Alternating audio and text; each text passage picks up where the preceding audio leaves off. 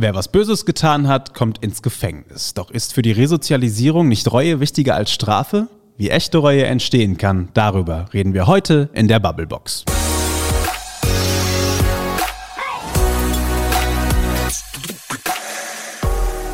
Maike. Frederik. Sag mal, standest du eigentlich schon mal vor Gericht? Nee, tatsächlich überhaupt nicht. Warst du schon mal in einem Gericht? Ja, aber nur als Zuschauerin. Okay, wie, wie war's? Also, oh, was soll ich sagen? Also, ich war bei einer sehr merkwürdigen Gerichtsverhandlung. Da ging es tatsächlich, da war ich im Praktikum ähm, bei einer Zeitung und es ging um einen Menschen, der so oft schwarz gefahren ist, dass er deshalb vor Gericht stand. Klassiker. Genau, Klassiker. Warum muss man wegen Schwarzfahren vor Gericht? Ja, weil man es halt eben zu oft macht, ja. dann muss man eben, ja, okay, gut. Ähm, fand ich total absurd, diese Verhandlung, weil ich mir dachte, meine Güte, der arme Mann, der hat halt irgendwie kein Geld und mhm. muss er jetzt dafür vor Gericht. Und dann hat er am Ende, glaube ich, sogar wirklich eine kleine Haftstrafe bekommen. Und ich dachte, was bringt das diesen Menschen mhm. jetzt? Das war so mein eines Erlebnis vor Gericht, was auch eher von der Verhandlung her, so wie der Richter geredet hat, ein bisschen lustig war. ähm, dann war ich bei einem wirklich sehr dramatischen Fall, wo ein sehr alter Mann zusammengeschlagen wurde. Aha. Und der, der, das Opfer erschien dann auch vor Gericht und ähm, dem ging es wirklich schlecht, weil er bleibende Schäden leider erlitten hat. Und das fand ich wirklich einfach nur schrecklich, weil erstens ging es dem Opfer furchtbar und dem Täter ging es aber irgendwie auch furchtbar, weil der hat das Opfer gesehen und ist tatsächlich in Tränen ausgebrochen. Hm. Also das war irgendwie, da war ich auch noch sehr jung und das hat mich ehrlich gesagt, diese Verhandlung, die hat mich richtig getroffen. Hast mitgenommen? Ja. ja. Ich war auch einmal zu Besuch im Gericht und es war so, so Fließbandarbeit, fand ich. Es waren mehrere Fälle hintereinander und man hat richtig gemerkt, der Richter okay. muss die jetzt heute durchbringen. Also es waren auch nur so, war nur so Kleinkram. Mhm. Ich krieg's gar nicht mehr zusammen, aber es war so, einer nach dem anderen wurde da abgeurteilt. Und zack und zack und zack. Und ich finde, sowohl dein Erlebnis als auch mein Erlebnis äh, könnten so ein bisschen symptomatisch stehen für die deutsche Justizlandschaft. Ja? Ja, ich okay. finde, einerseits gibt es super viel zu tun. Es werden, glaube ich, jedes Jahr, ich habe es mal rausgesucht, fast 900.000 Menschen von deutschen Gerichten verurteilt. Also runden wir auf, fast eine Million. Da muss man, das muss man erstmal schaffen. Mhm. Das sind super viele. Und es gibt fast 5 Millionen Ermittlungsverfahren von deutschen Staatsanwaltschaften jedes Jahr. Also nochmal mehr, wie viel es eigentlich zu tun gibt. Und hinter all diesen Zahlen stecken ja Menschen. Ja, auf jeden Fall. Aber ich meine, es hört sich jetzt so an, als würde bei uns die ganze Zeit in einem unglaublichen Tempo ermittelt werden. Aber tatsächlich ist die Kritik ja oft, dass die Ermittlungsverfahren alle viel zu lange dauern. Das ist so. Das ist so, ja. Ähm, und vielleicht gibt es da andere Wege, um gar nicht erst ermitteln zu müssen oder vielleicht am Ende auch anders nicht nur Recht, sondern auch Gerechtigkeit sprechen zu können. Okay, ja, die gibt es. Und deswegen haben wir uns einen ähm, ganz tollen Gast eingeladen. Und zwar ähm, haben wir uns überlegt, wir wollen mal über den Täter-Opfer-Ausgleich sprechen. Da geht es nämlich anders zu. Wie genau, kann uns am besten Susanne Paparitz erklären. Die sitzt hier neben mir. Sie ist Sozialpädagogin und Mediatorin und seit sechs Jahren beim Täter-Opfer-Ausgleich in Mainz und auch im Bundesvorstand aktiv. Hallo. Hallo. Schön, dass du da bist. Susanne Papperitz ist heute bei uns in der Bubblebox, in der wir sprechen über den Täter-Opfer-Ausgleich und generell so ein bisschen über das Justizsystem und auch das Strafvollzugssystem in Deutschland. Und dazu haben wir im Vorfeld auch eine Frage gestellt. Und zwar an euch da draußen auf unseren sozialen Netzwerken haben wir gefragt, wie sieht eigentlich die Zukunft des Strafvollzugs aus und sind Gefängnisse, so wie sie heute sind, eigentlich noch, noch zeitgemäß? Und äh, wir haben ein paar Antworten bekommen. Was denkt ihr, wie sind sie ausgefallen? Hm, ich glaube, irgendwelche Leute kritisieren, dass die Menschen dort einen Fernseher haben oder so, oder? Ja, Stichwort Vollpension ist ja wie ein mhm. Jahr auf den Malediven. Ah ja, genau. War so ein, so ein klassischer Kommentar. Äh, anderer, das müsste ja noch alles viel härter sein. Äh, Strafe ist kein Urlaub, auch erwartungsgemäß, oder? Mhm.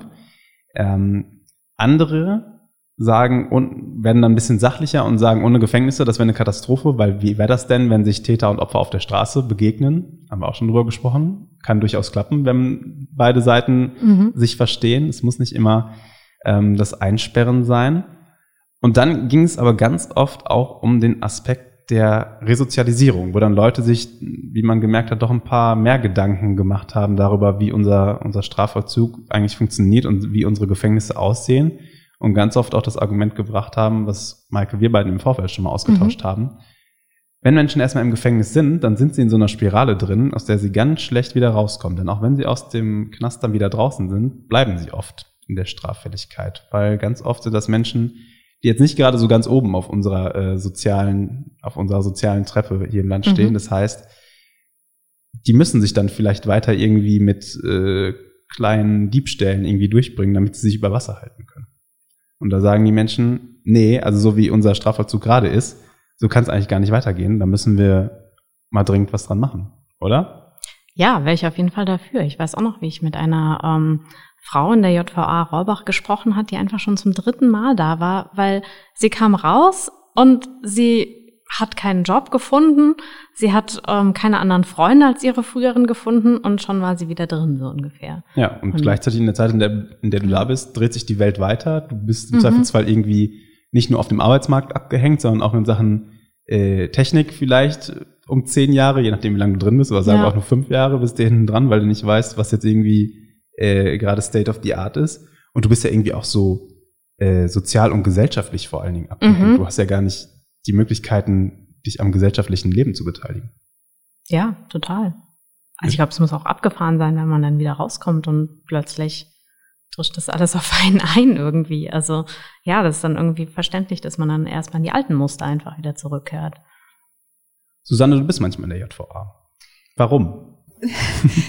es ähm, gibt natürlich auch in den, ähm, oder die Möglichkeit, ähm, ein Täter-Opfer-Ausgleich kann auch nach Verurteilung erfolgen hinsichtlich ähm, einer Wiedergutmachung als auch natürlich auch äh, Schadensersatzansprüchen. Und es gibt natürlich auch die Möglichkeit für die Beschuldigten zu sagen, ja, wir möchten uns nochmal mit der Gegenseite auseinandersetzen, wir möchten nochmal sagen, dass es uns leid tut und ähnliches. Dann besuche ich sie, sie können schlecht zu mir kommen, ähm, außer sie sind schon in, ähm, zum Ende der Haft da. Dann gibt es ja die Ausgangsmöglichkeiten aber sonst äh, besuche ich sie und ähm, rege dann an über die Staatsanwaltschaft, dass ich äh, die Akten erneut erhalte. Dann ist die Staatsanwaltschaft auch über das, die Wünsche des Beschuldigten informiert und informiert dann die Geschädigtenseite. Je nachdem, wo der Geschädigte wohnt, gibt es dann die Möglichkeit, dass ich ihn, ähm, dass ich mir dort in der Nähe eine andere, eine Fachstelle suche. Wenn es natürlich nicht in Rheinland-Pfalz ist, dass ich dann mit Kollegen aus den anderen Bundesländern Kontakt aufnehme, dass die gegebenenfalls dann äh, Kontakt zu den Geschädigten aufnehmen, um ihnen die Möglichkeit eines Täter-Opfer-Ausgleichs anzubieten, was vielleicht auch bei, einem, bei einer Haft anders ist und vielleicht gar nicht so bequem, wie vielleicht manche meinen, ist ja. wirklich dieses, mhm. es ist ein abgeschlossenes System. Es ist einfach, sie sind also sie sind weg erstmal von der Welt. Natürlich bekommen sie Inputs durch bestimmte Informationen, was in der Welt passiert, aber sie sind so raus aus dem Leben gerissen, aus dem ich stehe morgens auf, mache meine täglichen Routinen, mhm. Suche vielleicht meinen Arbeitsplatz auf oder gehe einkaufen. Das gibt es da nicht. Die haben ihre Gänge zwischen mhm. ihrer Zelle, ihren Arbeitsleistungen, also ein Großteil der Insassen, wenn es keine gesundheitlichen Einschränkungen gibt, geht dort ähm, Arbeiten oder Tätigkeiten nach oder Ausbildung oder Schule oder ähnlichen. Aber dieses gesellschaftliche Leben, einfach dieses Miteinander, man begegnet, man hat den Nachbarn, die treffen ja immer die gleichen. Ja. Also der, außer mhm. es kommt mal wieder ein neuer Häftling oder einer geht wieder und dann es ist ja was ganz anderes aus einem geschlossenen System, auch durch die Pandemie, wenn ich das so ansprechen darf, ähm, lebten viele Menschen jetzt sehr abgeschottet. Und jetzt ist immer wieder mehr Freiheit da und es wird sofort konsumiert. Wo es nur geht, wird konsumiert. Und dann ist natürlich auch die Gefahr, wieder ein alte, Maike, wie du sagtest, Verhaltensmuster zu fallen. Was ist denn das? Das ist doch das Einfachste der Welt. Zu sagen, das, was ich weiß, ich weiß genau, wenn ich zu dem und dem gehe, dann bekomme ich das, was ich brauche. Das ist doch viel einfacher, als wieder neu zu lernen. Und das ist mhm. schwer und das darf man einfach nicht so unterschätzen. Das ist eine Gewohnheit, die man einmal lieb gewonnen hat, egal ob sie positiv oder negativ ist. Es ist doch schwer abzulegen und eine neue sich anzugewöhnen. und dann immer wieder zurechtzukommen. Und wenn dann die Beschuldigten beziehungsweise die Insassen in ihr altes Umfeld zurückgehen, dann machen die das nicht nur, um wieder kriminell zu werden, eher nicht, sondern einfach, weil sie dann dort vielleicht noch ihre Wurzeln haben, hm. um überhaupt irgendwo wieder ankommen hm. zu können. Ich denke, das, ähm, was einige Antworten im Internet gewesen sind, ähm, ja, ich denke, das ist zu pauschal gesagt. Definitiv, definitiv. Die definitiv, wollen wir auch ja. äh, nicht zu groß herausstellen, sondern sie sollten nur mal kurz ähm, exemplarisch erwähnt werden. Wie wir das ja. ändern könnten, vielleicht in Zukunft, darüber sprechen wir gleich. Ja, was war bisher so, wenn wir jetzt über unsere Gerichtserlebnisse gesprochen haben? Was war so dein einprägsamstes Erlebnis beim Täter-Opfer-Ausgleich?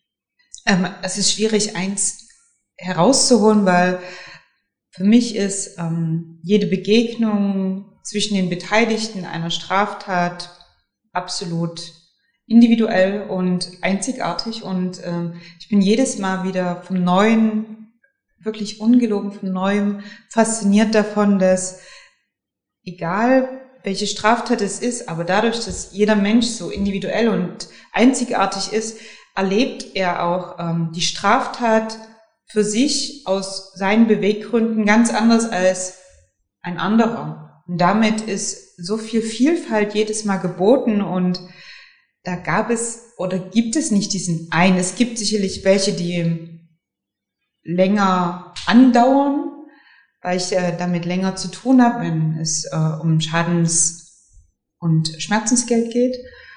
Aber im Großen und Ganzen sind es, ja, also nur weil es am Ende vielleicht keine Umarmung gibt, ähm, wenn ein Ausgleichsgespräch stattfindet, frage ich immer die Beteiligten, wie es ihnen damit geht. Und wenn sie mir die Resonanz geben, dass sie gelöst sind oder der Vorfall für sie geklärt ist, dann finde ich das immer bereichernd. Und äh, daher könnte ich jetzt keinen oder möchte ich gar keinen äh, besonders hervorheben. Das klingt auf jeden Fall schon mal nach äh, deutlich mehr Menschlichkeit, als wir es so vor Gericht erlebt haben, finde ich, in den Beispielen, die wir eben erwähnt haben. Ich glaube, du musst uns erstmal nochmal kurz generell erklären, was macht ihr da eigentlich? Wer seid ihr und warum seid ihr kein Gericht und was macht ihr anders als ein Gericht? Es ist so bei uns, dass ähm, es gibt verschiedene Möglichkeiten, wie Beteiligte einer Straftat zu uns kommen. Es kann sein, dass ähm, eine Person wird ähm, geschädigt in einer Straftat, dann kann derjenige sich an uns wenden und sagen, mir ist das und das widerfahren oder ich habe das und das getan. Das heißt, ähm, wenn ich jetzt in diesen, bei diesen Worten Täter und Opfer bleibe, dann kann sich der Täter als auch das Opfer an uns wenden und uns von dem Vorfall berichten. Je nachdem, welche Informationen wir dann erhalten, können wir uns dann an die andere Seite wenden, um zu schauen, wer hat welches Anliegen, um diesen Vorfall zu klären. In der Regel ist es allerdings so, dass ein Großteil der Verfahren uns zugeleitet wird über die Staatsanwaltschaft und ein, und ein geringer Teil über die Gerichte. Dann wird es an meinen Verein, die Opfer- und Täterhilfe in Mainz, weitergeleitet und im Landgerichtsbezirk Mainz als auch, ähm, wir haben noch eine Stelle in Bad Kreuznach, können wir dann mit den Beteiligten eine Klärung herbeiführen, indem wir immer, das ist unser Credo, zuerst den Beschuldigten informieren über das Angebot eines Täter-Opfer-Ausgleiches. Mhm dieses Angebot ähm, bekommt er in Form einer Einladung und eines Informationsflyers und hat dann die Möglichkeit zu entscheiden, ja, ich möchte das Angebot annehmen, möchte erstmal unverbindlich mir anhören, welche Möglichkeiten er hat. In diesem Gespräch, wenn er zu diesem kommt, kann er dann uns äh, mitteilen, wie es zu der Straftat gekommen ist. Alles wird natürlich unter ähm, Vertraulichkeit und Datenschutz äh, konform eingehalten.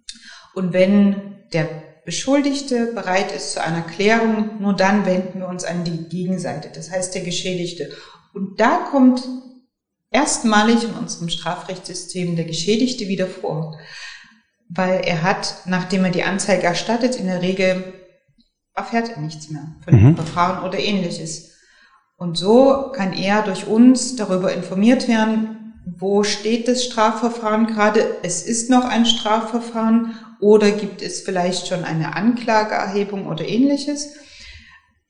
wir informieren dann den Geschädigten, sofern er das möchte. Auch er bekommt die Möglichkeit, das natürlich abzulehnen. Das haben beide Beteiligte die ganze Zeit. Wenn der Geschädigte das wünscht, dann kommt er zu uns, schildert uns seine Sicht auf den Vorfall nach der Einladung oder nach den einzelnen Gesprächen von Beschuldigten und Geschädigten gibt es natürlich die Möglichkeit dann eines gemeinsamen Gespräches, das heißt ein Ausgleichsgespräch.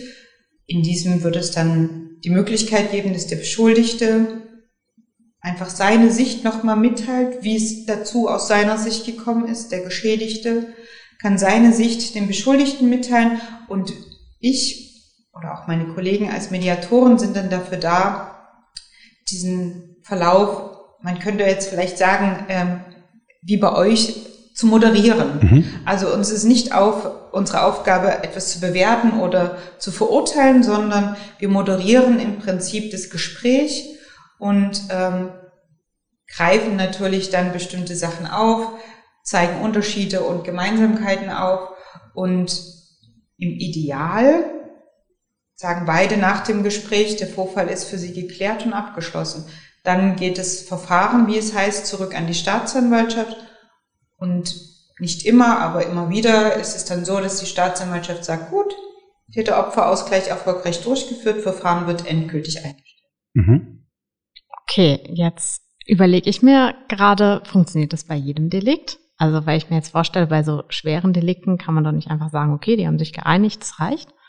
Genau, ähm, nein. Also es gibt für uns auch Delikte, die wir ausschließen. Mhm. Also es gibt Delikte wie Stalking. Dann mhm. wäre das ja sozusagen ein in die Hand spielen des Beschuldigten. Ja. Ein bisschen kontraproduktiv. Ja, genau. Ja. Wenn mhm. man dann ja noch sagt, hey, na klar, stellen wir jetzt wieder den Kontakt ja. zu deinem mhm. Geschädigten her. Kommt das doch vorbei. natürlich ja. nicht gehen. Oder es ist ähm, wie zum Beispiel beim Erschleichen von Leistungen, Schwarzfahren, da gibt es im Prinzip ja außer zum Beispiel die, die Verkehrsbetrieb nicht unbedingt ein Ansprechpartner, der da ist. Und dann ist es ebenso nicht geeignet. Oder der Beschuldigte sagt, ich war nicht da. Ich habe es nicht getan. Dann ist natürlich auch keine Grundlage mhm. dafür ein Täter-Opfer-Ausgleich. Aber sobald man einen Ansprechpartner hat oder jemand sich verantwortlich fühlt, ist es zu jeder Zeit möglich und es wird dann ähm, bei schweren Delikten kann es einfach zur Strafzumessung hinzugerechnet werden. Das heißt, natürlich kann ein schwerer Raub nicht dazu führen, dass mhm. das Verfahren nach einem Täter-Opfer-Ausgleich eingestellt wird, aber es wird sozusagen der Strafzumessung zugeteilt und der Gewinn, den beide Beteiligte haben, schafft kein Gericht.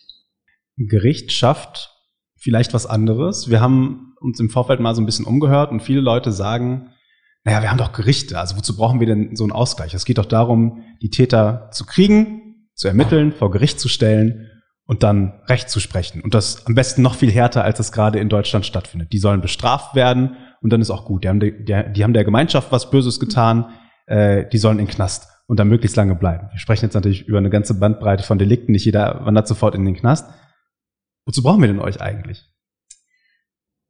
Für die Beschuldigten, also die Täter, als auch für die Opfer, weil mhm. diese Möglichkeit, ähm, was der Täter-Opfer-Ausgleich bietet, dass der Geschädigte überhaupt wieder Gehör hat. Ähm, ich bin manchmal, also in, also ich habe einen sehr drastischen Satz, den ich immer wieder sage, dass ähm, der heißt, Geschädigte sind dafür da, ähm, sozusagen das Strafrechtssystem zum Laufen zu bringen und das ist die einzige Aufgabe. Mhm. Und Opfer zu werden als Aufgabe für unser Strafrechtssystem, wie traurig ist das denn? Der Täter-Opfer-Ausgleich bietet die Möglichkeit für die Geschädigten, wieder aus ihrer Opferrolle herauszukommen, dem Gegenüber auf Augenhöhe zu begegnen, dem Beteiligten einfach anzusehen, gegebenenfalls, ob er Verantwortung für die Tat übernimmt, welche Beweggründe der andere hat und dem anderen auch mitteilen zu können, wie ging es mir denn damit? Und Fragen zu beantworten. Also diese Fragen, warum bin ich, warum wurde ich überfallen? Was habe ich getan? Das heißt allerdings nicht nur das der Täter-Opfer-Ausgleich gut ist oder Positives bewirkt für den Geschädigten. Absolut. Aber auch der Beschuldigte hat dann die Möglichkeit, Verantwortung zu übernehmen für das, was er getan hat. Das, als ich gehört habe, Maike, was du gesagt hattest, dass der Beschuldigte im Gerichtssaal angefangen hat zu weinen, im Täter-Opfer-Ausgleich, ich spreche bewusst im Konjunktiv, hat er oder könnte er die Möglichkeit haben, einfach dann für das, was er getan hat, Verantwortung zu mhm. übernehmen gegenüber dem anderen und auch, auch seine Beweggründe mitzuteilen. Er wird nirgendswo gefragt. Es ist, es spielt keine Rolle, warum er das gemacht hat und wie mhm. es dazu gekommen ist und ob es ihm leid tut. Und ähm, natürlich wird jetzt sofort die Frage aufkommen, und ich finde, die ist auch berechtigt. Naja, dann entschuldigt er sich und dann ist alles wieder gut. So einfach ist es nicht. Es bedarf Mut, Mut von beiden Seiten, ein Gespräch zu führen. Mit dem Opfer als auch mit dem Täter. Dafür braucht man sehr viel Mut. Und man darf auch nicht vergessen, dass ähm, ein, ein gemeinsames Gespräch bewirken kann, was wird passieren, wenn man sich erneut begegnet. Mhm. Wie wird dann die Begegnung ablaufen? Habe ich Angst? Muss ich Angst haben? Ja, je nach Tat ist es, mhm. glaube ich, auch so ein, so ein entscheidender Punkt, warum viele Menschen außenstehend sagen, für immer in den Knast und nie wieder raus. Was soll denn da passieren, wenn, der, wenn die sich wieder begegnen? Genau, und, und diese Ungewissheit kann einfach geklärt werden. Die kann auch schon geklärt werden durch einen mittelbaren Dialog, hm. in dem wir als Mediatoren vermitteln, wie bestimmte Sichtweisen waren, wie bestimmte Wahrnehmungen gewesen sind. Doch beim Thema Entschuldigung sage ich immer, nur ein einziger kann mir sagen, ob die Entschuldigung des Beschuldigten ernst gemeint ist. Und das ist der Geschädigte. Das kann kein anderer. Und dafür bedarf es einer Begegnung. Mhm. Und der Geschädigte sieht dem Beschuldigten an, ob er es ehrlich meint. Ich bin zum Glück noch nie Opfer einer Straftat geworden, aber gerade kam mir so der Gedanke, was, was würde ich dann eigentlich wollen? Wollen, ja. So, und ich weiß es, ich weiß es irgendwie gar nicht. Also, nee, man kann, also man kann es, glaube ich, auch nicht wissen. Zum mhm. Glück weiß man es nicht, wenn man noch nie in der Situation war. Aber was ich sehr nachvollziehbar finde, sind die Aussagen von dir, dass man einfach Antworten auf gewisse Fragen haben möchte. Und diese Antworten kann eben nur derjenige geben oder diejenige, die so eine Tat ausgeführt hat. Und ich glaube, das kriegt man bei euch eher als dann, als dann tatsächlich vor Gericht. Ja, ja, das denke ich auch. Also ähm, tatsächlich wurde meine Oma mal, ähm, bei ihr wurde mal eingebrochen. Äh, der Täter wurde nie gefunden und sie hat sich halt auch eigentlich hauptsächlich gefragt, ja, warum hat er das jetzt gemacht? Weil so tolle Sachen gab es bei ihr gar nichts zu holen. Ne? Es war gar nichts so Wertvolles weg, aber es waren Sachen, die ähm, noch von ihrer Familie aus Ostpreußen waren und was so ihre letzten Sachen noch von ihrer Mutter waren, die dann eben leider weg waren. Und ähm, ja, ich weiß nicht, wir haben irgendwann mal lang drüber gesprochen und ähm, sie meinte so, ja, ach ja, vielleicht war das ja auch ein ganz, ganz armer Mensch, der das jetzt halt unbedingt gebraucht hat und der vielleicht ja, sie hat sich dann auch überlegt, ja, vielleicht war der Flüchtling, vielleicht hatte der keinen Aufenthaltsstatus, vielleicht hatte der überhaupt keine Chance und und irgendwie über diese Vorstellung, dass es vielleicht ein Mensch war, der viel ärmer ist als sie, darüber kam sie dann irgendwie eher damit klar. Sie hatte zwar noch sehr lange Angst, einfach in ihrer Wohnung zu sein, irgendwie gerade so nachts. Hat sie dann schon mal gesagt, okay, das hat schon irgendwie sowas mit ihr gemacht, dass jemand bei ihr eingebrochen Logisch, ist. Ja. Aber ähm, so mit dieser Geschichte, dass es irgendwie so ein ärmerer Mensch war als sie, mit der konnte sie dann irgendwie, hat ihr das so ein bisschen geholfen. Mhm. Obwohl das ja noch nicht mal ein echter Täter-Opfer-Ausgleich war, das ja praktisch nur das ein imaginierter. War nur ihr gedanklicher ja. Aber finde ich, ja. führt es ganz schön vor Augen, äh, ja. wozu das führen kann, wenn man sich die richtigen Fragen stellt. Susanne, noch eine Frage an dich. Ähm, die Staatsanwaltschaften können zu jeder Zeit einen Täter-Opfer-Ausgleich anregen, richtig? Korrekt, ja. Warum machen Sie das nicht immer, wenn Sie so viel zu tun haben? Ähm. Und wo das doch scheinbar so viele Vorteile hat. Oder nicht nur scheinbar, ich bin davon fest überzeugt, dass es so viele Vorteile hat. Die Frage kann ausschließlich die Staatsanwaltschaft beantworten. Ich weiß es nicht. Aber ihr würdet euch auf jeden Fall mehr Arbeit wünschen.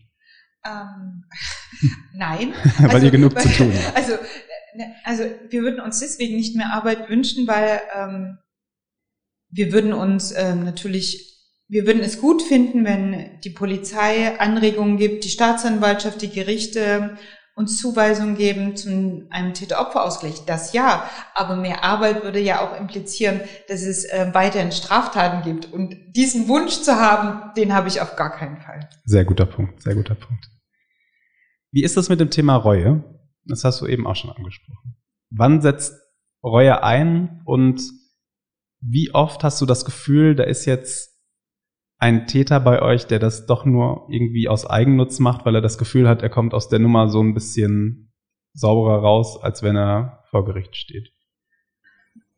Je nach Straftat ist es extrem unterschiedlich. Es gibt ähm, junge Menschen, die ich kennengelernt habe, die zu mir kamen als Beschuldigte und ähm, mir berichteten, dass sie bereits am nächsten Tag ähm, den Kontakt gesucht haben, wenn es ein Vorfall im Freundeskreis oder Bekanntenkreis war. Und es gibt auch ähm, junge Menschen, die oder auch andere, also nicht nur junge, sondern auch ältere Menschen, die kommen und ähm, immer sehr zwiegespalten sind. Das erlebe ich immer wieder, dieses, dieses Aufdrücken des Status Opfer oder Täter mhm. ist halt immer sehr hart. Und ähm, wenn jemand Beschuldigter einer Straftat wird, dann diesen Täterstempel zu haben, damit kommen viele nicht klar. Und dann ist der nächste Schritt ja das Einsehen in das Fehlverhalten, das ist da. In, ob das dann so Reue ist, weiß ich nicht. Und was wahre Reue ist, das sagte ich schon und kann es auch nur so beantworten, das kann nur der Geschädigte. Ob es wahr ist oder nicht, das, das würde ich nie mir herausnehmen wollen, das zu beurteilen. Weil ich war nicht der Geschädigte, sondern den gab es schon. Ja, aber eigentlich ist ja Reue genau das, was man erreichen will, oder? Also ich meine, auch wenn man jemanden bestraft oder so, man möchte ja nicht einfach nur, dass der weiß ich nicht, jetzt bestraft wird, sondern eigentlich ist ja der Gedanke, auch mal irgendwie in Richtung einer Resozialisierung zu gehen, dass es irgendwie mit Reue anfangen muss. Das will man ja eigentlich irgendwie durch unser Strafsystem erreichen, oder nicht? Ja, man will, weiß nicht, ich habe irgendwo auch den Kritikpunkt gelesen äh, am Täter-Opfer-Ausgleich. Stellt man damit nur den Status vorher wieder dar, dass sich alle wieder, wieder lieb haben oder schafft man es damit wirklich auch, dem Beschuldigten, dem Täter klarzumachen, du hast da was getan, was du nicht darfst. Also so ein, so ein Norm, ein Bruch von Normen. Ob man das immer wieder, ob man das damit ausreichend erzielen kann, schafft man das? Ist das die Frage? Oder geht es halt doch nur um Reue und um, um sich wieder lieb haben? Ähm, es, also um sich wieder lieb haben, finde ich, geht es nie. Es geht eher um eine Klärung des Vorfalls. Mhm. Also ich muss den anderen weder vorher noch nachher lieb haben, ähm, aber ich muss diesen Vorfall aufarbeiten, wenn das Bedürfnis da ist. Das ist immer die Frage natürlich, die geklärt werden muss. Und ähm, das sollen doch aber die Beteiligten entscheiden. Was sie wollen. Ja. Genau, was, was sie wollen Ziel und ist, ob ja. sie das wollen. Und es hört ja dann mit dem Gespräch nicht auf. Dieses Gespräch hat ja auch eine Zukunftswirkung. Wie ist es denn, was ich vorhin schon so anklangen ließ, ähm, wenn man sich nochmal begegnet? Wie ist es denn? Wechsle ich die Straßenseite? Was denkt er? Ist er das wirklich? Habe ich mich gerade geirrt? Oder wie Maike bei deiner Oma, wer weiß, wie viele sie gesehen hat, denen sie auf der Straße begegnet ist, wo sie vielleicht gedacht hat, ist der bei mir eingebrochen? Mhm. Diese Fragen bleiben einfach, wenn es nicht die Möglichkeit für die Beteiligten gibt, sich damit auseinanderzusetzen und ihnen sozusagen die Freiwilligkeit oder die Freiheit zu nehmen, wieder selbst wirklich zu agieren und Verantwortung zu übernehmen und autonom zu sein und zu sagen, okay, ich entscheide, nicht über mich wird entschieden. Das kann der Täter-Opfer-Ausgleich. Ich würde sagen, wir machen hier eine kurze Pause mhm. und sprechen gleich mal kurz weiter generell über unser nicht nur Strafsystem, sondern auch über unseren Strafvollzug. Du hast ähm, uns im Vorfeld schon gesagt, du bist auch hin und wieder mal in Justizvollzugsanstalten und sprichst mit Insassen. Und ähm, wie es dort so zugeht und wie es da vielleicht zugehen könnte, darüber sprechen wir gleich. In der Bubblebox geht es heute um den Täter-Opfer-Ausgleich, aber auch, ihr habt es gerade gehört, um die Zukunft des Strafvollzugs. Darüber wollen wir jetzt ein wenig ausführlicher reden. Jetzt haben wir alle schon so ein bisschen unsere Eindrücke aus Gefängnissen geschildert und sind mhm. uns irgendwie einig. dass es nicht so leicht ist, was da drin passiert und vor allen Dingen auch nicht so leicht ist, was danach passiert, wenn man nämlich wieder raus ist. Das ist alles schwierig. Wie könnte das denn besser laufen, Mike?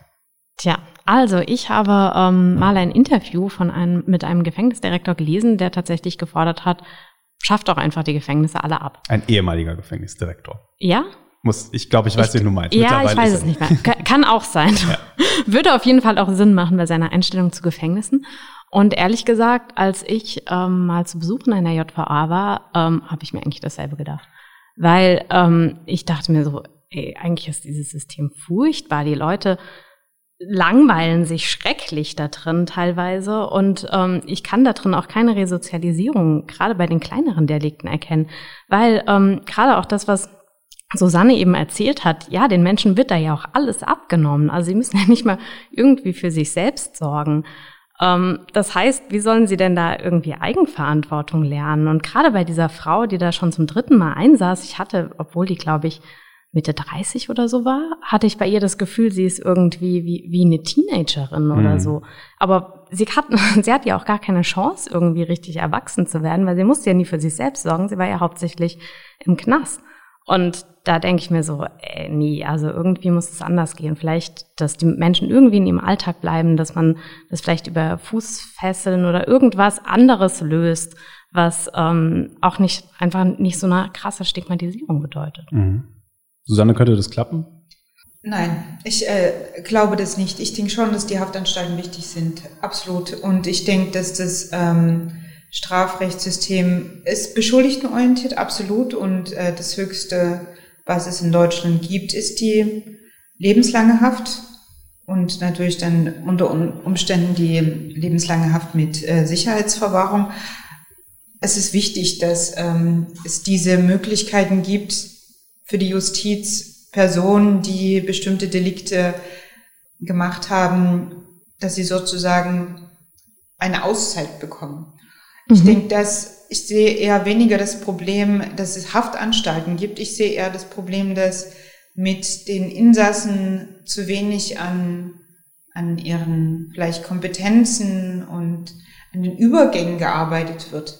Es gibt immer mehr Projekte, die die Möglichkeit bieten, Übergänge zu schaffen von Haftanstalten wieder in das soziale Leben und wo dann einfach nicht nur die wie sagt man so schön, die Professionellen, das heißt die Sozialarbeiter in den Haftanstalten oder die Psychologen dann an einem Tisch sind und über jemanden entscheiden, sondern diejenigen, die einfach ähm, draußen sind, die den Häftling dann vielleicht auch wieder aufnehmen oder überhaupt schauen, okay, in welche Richtung kann es gehen, wie sieht das Leben danach aus, welche Strukturen können schon von vornherein wieder ermöglicht werden, ob es die Wohnungssuche ist, ob es Arbeitsbeschaffungsmaß oder Praktikas, wie kann das soziale Umfeld gestaltet werden.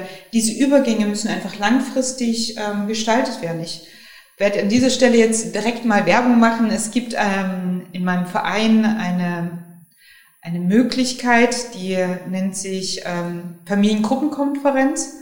Und diese Möglichkeit ähm, bietet diese Übergänge. Das heißt also, die Beteiligten kommen an einen Tisch und überlegen zusammen, wie Übergänge für den Beschuldigten und vor allen Dingen, sie entscheiden auch das mit dem Beschuldigten aussehen. Wie können sozusagen schon, ich glaube, es beginnt sechs und dann nochmal drei Monate vor der Entlassung, wird dann überlegt, okay, was, welche Strukturen müssen geschaffen werden, welche Gelder müssen erbracht werden, wer kann sich um was kümmern, um genau solche Sachen zu vermeiden wieder in falsche Freundeskreise zu geraten oder überhaupt nicht zu wissen, wo man hin soll. Das kann, solche Möglichkeiten gibt es. Sie müssen halt nur genutzt werden. Und ähm, das, was ich glaube ich an der Stelle sagen möchte, ist, dass das größte Problem, was ich bei vielen, vielen Sachen sehe, beim, auch beim Täter-Opfer-Ausgleich ist, es fehlt den Leuten an Informationen. Mhm. Wenn ich nicht weiß, was es gibt, dann kann ich natürlich auch nicht sagen, ich möchte es gern haben oder ich möchte mich darum kümmern oder ich möchte es gerne in Anspruch nehmen, weil ohne das Wissen gibt es es nicht. Ja. Ich würde gerne nochmal einhaken beim Stichwort Auszeit, was du genannt hast. Du hast gesagt, Menschen brauchen in einem Bestrafungssystem gegebenenfalls eine Auszeit. Sie müssen dann ja, aus eine Auszeit wovon? Von der Gesellschaft? Ich glaube eher eine Auszeit ähm, von sich. Also sie, also es ist ja nicht so nur dieses eine Ding oder in die eine Richtung gedacht. Ich habe den Straftäter und äh, bewahre jetzt die Gesellschaft vor, vor seinen ja. zukünftigen mhm. Taten oder die Taten, ja. die er begangen hat oder weil die Folgen kommen auch, wenn er weggesperrt ist. Ja. Für die Hinterbliebenen oder die Geschädigten oder wie auch immer. Aber auch für ihn ist es ja eine Auszeit, dass er selbst dann erstmal wieder sich zurückbesinnen kann. Er ist erstmal losgelöst von allem. Mhm. Er ist losgelöst von seinem Freundeskreis, von Gefahren, von Optionen, auch wieder straffällig zu werden. Daher, ich finde, es hat halt immer beide Seiten. Auch er bekommt eine Auszeit für sich von dem, was er bisher mhm. getan hat. Ich frage mich nur, ob man diese Auszeit nicht ähm, ein Stück weit humaner mhm. gestalten ja, kann. Ja, das habe ich mir auch gerade gedacht. Ähm, ja. Ich habe gelesen, in Norwegen ist der Strafvollzug deutlich, nochmal das Wort humaner als in Deutschland, wo die dann gemeinsam auf irgendeiner Insel leben und da zumindest so ein bisschen machen, machen können, was mhm. sie wollen. Und das, finde ich, schließt eigentlich an das ganz gut an, Susanne, was du auch eben gesagt hast da ist halt von Anfang an Übergang. Du hast zwar die Auszeit, aber trotzdem beginnst du auch direkt wieder mit der Eingliederung mhm. ins richtige Leben, weil du zwar von der Gesamtgesellschaft entzogen bist, aber trotzdem in so einer kleinen Subgesellschaft dann, irg dann irgendwie lebst und miteinander zurechtkommen musst. Das fand ich ganz spannend, auch wenn natürlich hier alle Verantwortlichen in den Justizvollzugsanstalten großen Wert darauf legen, wenn man sie besucht, zu zeigen, hier wird gearbeitet, hier wird geschult und es ist ein Prozess der Resozialisierung, wenn die Menschen hier Monate oder Jahre bei uns sind. Aber du hast es ja eben sehr deutlich gesagt, das ist ja nur ein kleiner Ausschnitt. Der Alltag ist natürlich Zelle, Weg zur Arbeit, Weg zum Essen und wieder in die Zelle so ungefähr. Deshalb finde ich dieses skandinavische oder norwegische System eigentlich ganz spannend. Ja, wieder die Skandinavier, die alles besser können. Aber ähm, tatsächlich habe ich mir das gerade auch gedacht, als du ähm, das gesagt hast. Ähm, ja, okay, gut, vielleicht diese Auszeit. Wobei ähm, ich mir da auch, ich mich da auch frage, ist das wirklich bei allen so? Also brauchen das manche und brauchen das vielleicht manche nicht? Also könnte man das vielleicht auch individualisieren? Also. Aber das ist, glaube ich, das Schwierige ja, also das Rechtssystem geht ja nicht vorrangig mhm. Um die Person, sondern um Tatbestandsmerkmale mhm. müssen erfolgt werden, damit eine Rechtsfolge ähm, eintritt. Und dann zu sagen, okay, also du erzählst mir jetzt, mh, hm, du brauchst es jetzt nicht, na dann such mal dir was anderes. Also wer entscheidet denn dann darüber, wer was braucht? Das ist ja schwierig, mhm. dann über solche Individualitäten ähm, oder nach Bedarf zu mhm. entscheiden. Mhm. Also dann, also ist es sozusagen für jemanden, der sechsmal schwarz gefahren ist, weniger angebracht als ähm, für jemanden, der im ähm, betrunkenen Zustand aus Versehen oder ähm, ungewollt jemand anderen ins Gesicht geschlagen hat und der davon einen Jochbeinbruch erlitten hat. Mhm. Also, ja klar, das kann man kann man natürlich schwierig so sagen, aber ähm, ja, da kommt man, glaube ich, so ein bisschen Punkt ist, was ist jetzt eigentlich Gerechtigkeit, wenn jeder wirklich dasselbe bekommt oder jeder das, was er irgendwie verdient? Also finde ich irgendwie eine schwierige Frage auf jeden Fall und ähm, ich denke mir eben gerade bei dem Thema Auszeit, ja, es kann vielleicht manchen Menschen gut tun, wenn sie von allem weg sind, aber manchen tut vielleicht genau das Gegenteil gut und vielleicht wäre da eher sowas Auszeit im Sinne, dass man einen ganz anderen Alltag bekommt, indem man zum Beispiel eine soziale Tätigkeit macht oder so. Also das gibt es ja schließlich auch, dass man Sozialstunden macht. Ob das nicht in einem größeren Umfang auch eine Art Auszeit für ähm, äh, die Täter sein könnte, indem sie einfach was ganz anderes den Tag über machen, was, was sie sonst machen. Aber diese, also die gemeinnützige Arbeit, die mhm. verrichtet wird, ist ja neben ihrem Alltag beziehungsweise neben ihrem ihrer regulären Arbeit. Also wenn Sie einer regulären Arbeit mhm. nachgehen, dann müssen Sie ja nach Ihrem Feierabend oder am Wochenende der, die gemeinnützige Arbeit ableisten. Und dann ist natürlich schnell der Gedanke da, na dann haben Sie doch Zeit, darüber nachzudenken, was Sie falsch gemacht haben. Aber warum sollten Sie, wenn Sie im Tierheim Hunde füttern zum Beispiel oder Ställe sauber machen, was auch immer, oder Friedhäufe kehren, warum sollten die dann darüber nachdenken, dass sie den Mann ins Gesicht geschlagen haben?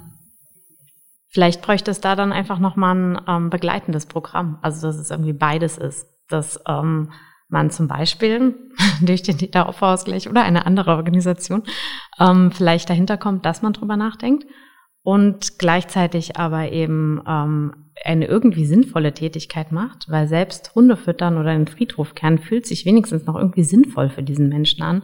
Und ich glaube, das ist eben ganz wichtig, als irgendwie in der Zelle an die Decke zu starren.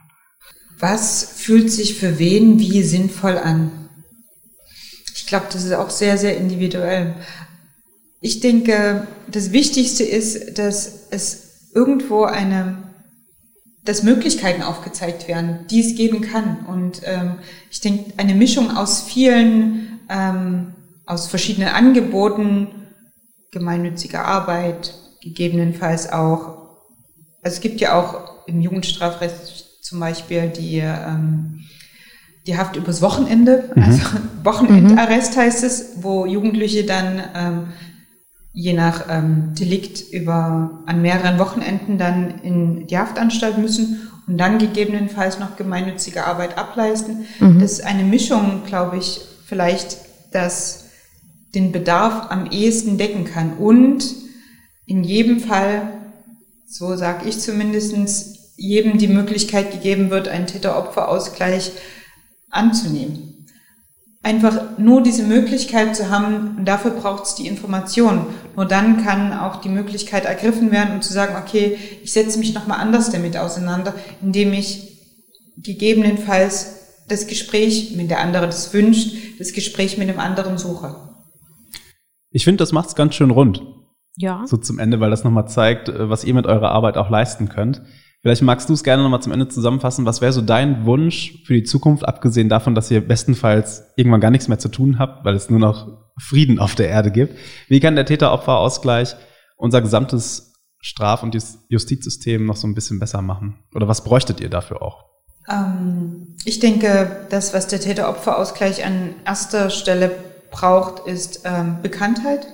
Also mein, ich sage immer, also mein größter Wunsch bezogen auf den Täter-Opfer-Ausgleich ist, dass ähm, jeder Person, die ich anspreche, weiß, was Täter-Opfer-Ausgleich ist, egal wo ich ihn treffe.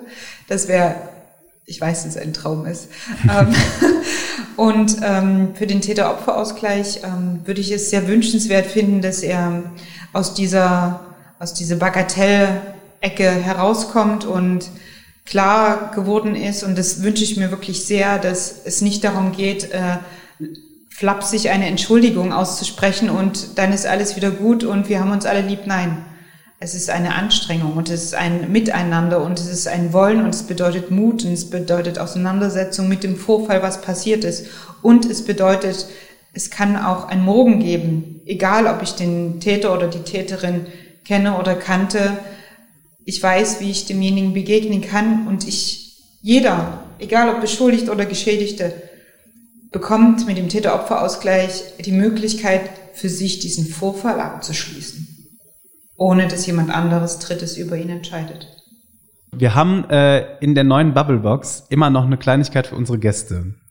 Genau. Weil du ja bei uns zu Besuch bist. Wir haben lange überlegt, was kann man jemandem schenken, der als Mediator, als Mediatorin beim Täter-Opfer-Ausgleich arbeitet und wollten uns eigentlich nichts anmaßen und haben uns jetzt wahrscheinlich doch was angemaßt, was wahrscheinlich völlig, völliger Quatsch ist, aber gar nichts mit deiner ah. Arbeit zu tun hat. Kochst du gerne? Ja. Backst du auch gerne? Ja. Dann kann es ja. vielleicht doch. das ist vielleicht gar nicht so falsch, oder? Dann kann es vielleicht doch klappen. Maike, magst du, magst du es mal okay. kurz überreichen? Na klar. Dann kannst du es gerade in der, in der Aufnahme auch noch aufmachen. Oh ja. Also du hast es dann bestimmt genau. schon. Aber eine Bubblebox. Eine Bubblebox und in der Bubblebox steckt etwas drin. Darfst mir auch.